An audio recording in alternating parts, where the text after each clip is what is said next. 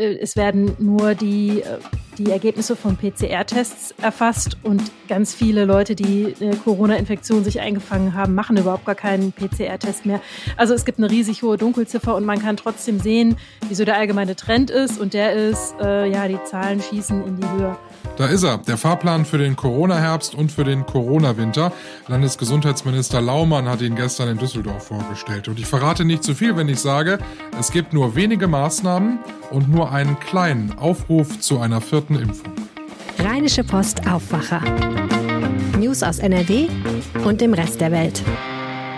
Hallo und herzlich willkommen zum Aufwacher am Freitag. Über Corona sprechen wir gleich. Außerdem sprechen wir im zweiten Thema heute noch über Burger King und da wird die Geschichte etwas unappetitlich, denn seit gut einer Woche steht der Burger-Konzern massiv in der Kritik in Deutschland, nachdem ein Reporterteam von RTL undercover in fünf Burger King-Filialen recherchiert hat. Und das verschlägt einem den Atem und Hunger habt ihr danach vermutlich auch nicht mehr. Dazu dann gleich mehr. Nun aber zu Corona. Die Corona-Zahlen steigen und steigen und steigen. Es interessiert nicht mehr jeden in NRW. Die Inzidenzzahlen werden zwar erhoben, aber sie sind eigentlich für viele nicht mehr wirklich spannend. Spätestens seit man im Supermarkt keine Maske mehr tragen muss. Und doch sah sich die Landesregierung genötigt, einen Fahrplan für die kommenden Monate zu erstellen, für eventuelle Szenarien vorbereitet zu sein, aber vor allem, um auch die Frage zu beantworten, wie gehen wir denn um mit dieser Corona-Herbstwelle? Sina Zerfeld aus dem Ressort Landespolitik bei der Rheinischen Post hat sich diesen Fahrplan vom Landesgesundheitsminister einmal angehört. Hallo Sina. Hallo ich sag ja, die Corona-Zahlen, sie steigen und steigen und steigen. Jetzt würde ich ja sagen, okay, aus der Erfahrung der letzten zweieinhalb bis drei Jahre, da wird die Landespolitik jetzt richtig loslegen, die Daumenschrauben anziehen und wieder deutlich mehr Corona-Maßnahmen auflegen, weil die Zahlen ja so steigen. So haben wir das ja gelernt. Ist dem denn auch so? Nee, dem ist nicht so in Nordrhein-Westfalen. Ähm, der Gesundheitsminister Karl-Josef Laumann hat gestern noch einmal klargemacht, nein, die Lage sei so, dass man sie im Blick behalten müsse, aber es sind keine verschärften Maßnahmen angezeigt und werden auch nicht ergriffen. Aber es ist doch so, dass die Corona-Zahlen kräftig steigen in ganz NRW, oder? Ja, das ist schon so. Und man muss sagen, nicht nur, dass die Inzidenzen gewaltig steigen, die sind ja gar nicht mehr besonders aussagekräftig. Also äh, das ist nur noch so ein Trend, das sagt auch das Gesundheitsministerium selbst, denn äh, es werden nur die äh, die Ergebnisse von PCR-Tests erfasst und ganz viele Leute, die eine Corona-Infektion sich eingefangen haben, machen überhaupt gar keinen PCR-Test mehr. Also es gibt eine riesig hohe Dunkelziffer und man kann trotzdem sehen, wieso der allgemeine Trend ist und der ist, äh, ja, die Zahlen schießen in die Höhe. Man sieht das auch in den Krankenhäusern. Äh, da sind die Infektionszahlen klar, da werden ja alle getestet, die da reinkommen und innerhalb von einer Woche sind die Zahlen auf äh, um 1000 gestiegen auf 3550 rund. Das heißt also, das ist ein gewaltiger Anstieg um ungefähr so ein Drittel.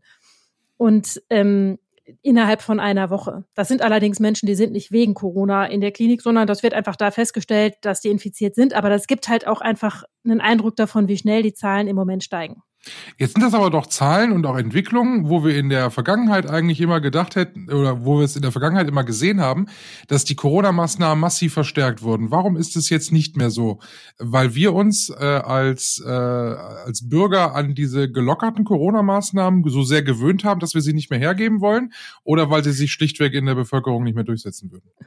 Äh, also nach der Erklärung, äh, die uns geliefert wird, und der würde ich ehrlich gesagt auch glauben, äh, stimmt das beides nicht, sondern weil wir uns als Bevölkerung so sehr an das Virus gewöhnt haben. Das klingt jetzt ein bisschen sehr optimistisch, aber es ist so, dass es nach Einschätzung der Ständigen Impfkommission inzwischen eine gewisse Grundimmunität gibt durch Infektionen, die die Leute durchgemacht haben und durch Impfungen.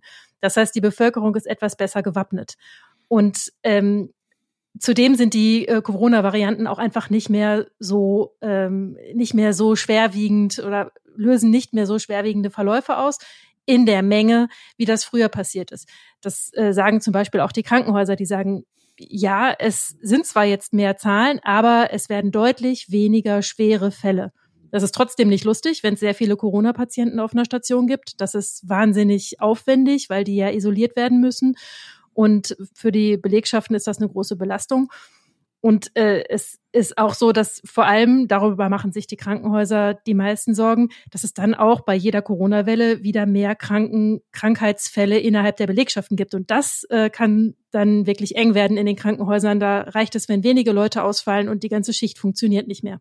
Und doch wird zu einer vierten Impfung geraten, nicht für alle, sondern für die über 60-Jährigen und die, die zu einer Risikogruppe gehören, die zum Beispiel immungeschwächt sind. Und da ist die Politik aber doch sehr hinterher, dass die sich alle impfen lassen. Ne? Ja, ganz genau. Also das ist noch nicht mal so, dass man sagen kann, äh, die Lage ist eigentlich einigermaßen überschaubar und trotzdem wird dazu aufgerufen, sondern da sagten sowohl die Fachleute in den Gesundheitsministerien, also in Land und Bund, als auch bei der Ständigen Impfkommission, das ist wichtig. Das sind die Risikogruppen. Es gibt bis jetzt eben von der Ständigen Impfkommission eine Empfehlung nur für Leute über 60, für Leute, äh, die im, im, Gesundheitswesen arbeiten oder die in Pflegeheimen wohnen oder arbeiten oder eben Leute mit Vorerkrankungen, die spezielle Risikofaktoren haben. Aber die sollten sich unbedingt impfen lassen, ähm, sagt das Land NRW. Das wäre absolut notwendig, damit man gut durch diesen Herbst und Winter kommt. Sonst gibt es eben doch zu viele Fälle und zu viele schwere Fälle. Und das Land richtet sich bei der Empfehlung auch einfach streng nach der STIKO. Hätte die STIKO jetzt gesagt, wir empfehlen das übrigens für alle ab 40 oder ab 50, hätte das Land gesagt, ja, wir auch. Ne? Also das ist die Empfehlung folgt komplett der Ständigen Impfkommission. Wenn ich unter 60 äh, bin und ich hätte gerne die vierte Impfung, würde ich sie kriegen oder würde ich abgewiesen werden? Also das kommt natürlich auf deine persönliche Situation und auf deine Ärztin oder deinen Arzt an. Äh, meiner, nach meinem Dafürhalten würdest du die wahrscheinlich kriegen nach Rücksprache mit dem Arzt. Das ist jedenfalls die Erfahrung, die ich so mitbekomme.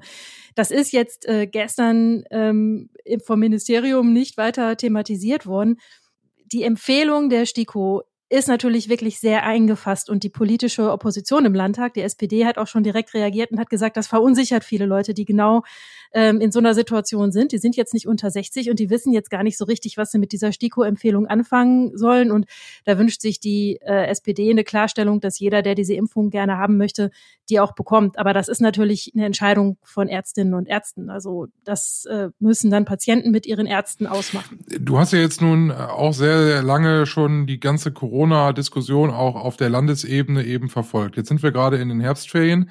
Es sind viele nochmal in den Urlaub gefahren.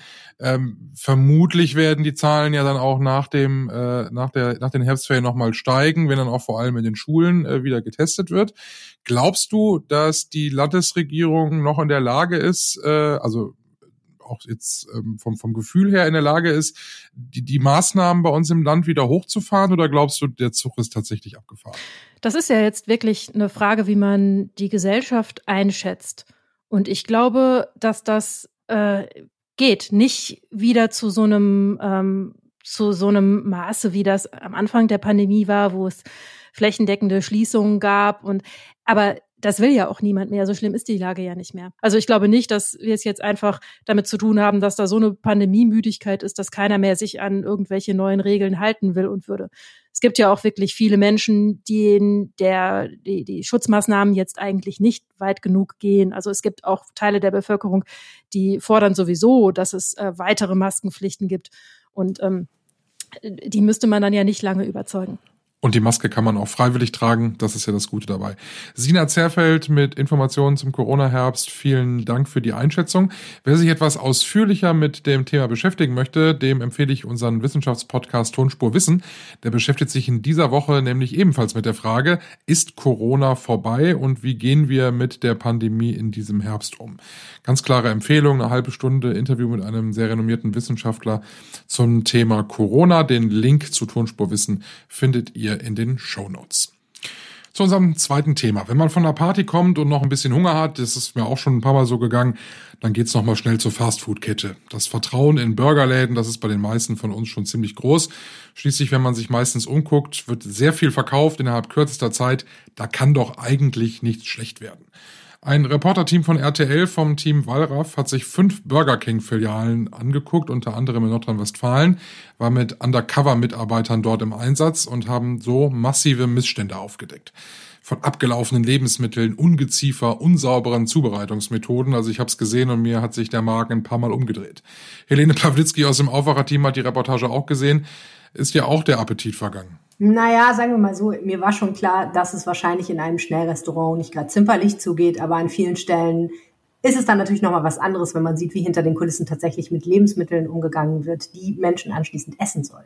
Ich war sehr ähm, ähm, peinlich berührt, als ich gesehen habe, was man eigentlich sich auch immer natürlich denken kann, aber ist dann so zu sehen, wie lange Lebensmittel dort liegen, obwohl sie da eigentlich gar nicht mehr liegen dürfen und ähm, wie selbstverständlich sie aber dann doch zu Lebensmitteln verarbeitet werden, die wir dann kaufen. Ja, die haben deutschlandweit in verschiedenen Städten recherchiert und dabei halt festgestellt, dass so Dinge wie das Mindesthaltbarkeitsdatum eher keine Rolle spielt im Einzelfall. Es werden beispielsweise Flaschen mit Soßen umetikettiert, damit sie eben noch länger da rumstehen dürfen. Es werden vorgeschnittene frische Lebensmittel wie zum Beispiel Tomaten oder Zwiebelscheiben ähm, vom Vortag wiederverwendet und da wird dann einfach das frische Gemüse, was dann neu geschnitten wurde, oben drauf gelegt. Es werden teilweise offenbar Brötchen verwendet, die schon abgelaufen sind. Und das hat viel damit zu tun, offenbar, dass die Mitarbeiterinnen und Mitarbeiter sagen, wir dürfen hier nicht so viel wegschmeißen, das ist alles eine Kostenfrage. Äh, ganz äh, eklig fand ich eine Szene, über die wollte ich auch noch kurz sprechen. Da ging es um Fleisch. Da hat ein Mitarbeiter dort auch an Fleischpatties gerochen, äh, das Gesicht verzogen und äh, es war offensichtlich nicht mehr ganz in Ordnung und statt es zu entsorgen, wurde Wasser drüber gekippt, damit es nicht noch weiter austrocknet. Das ist natürlich widerlich, also wenn man das dann so sieht.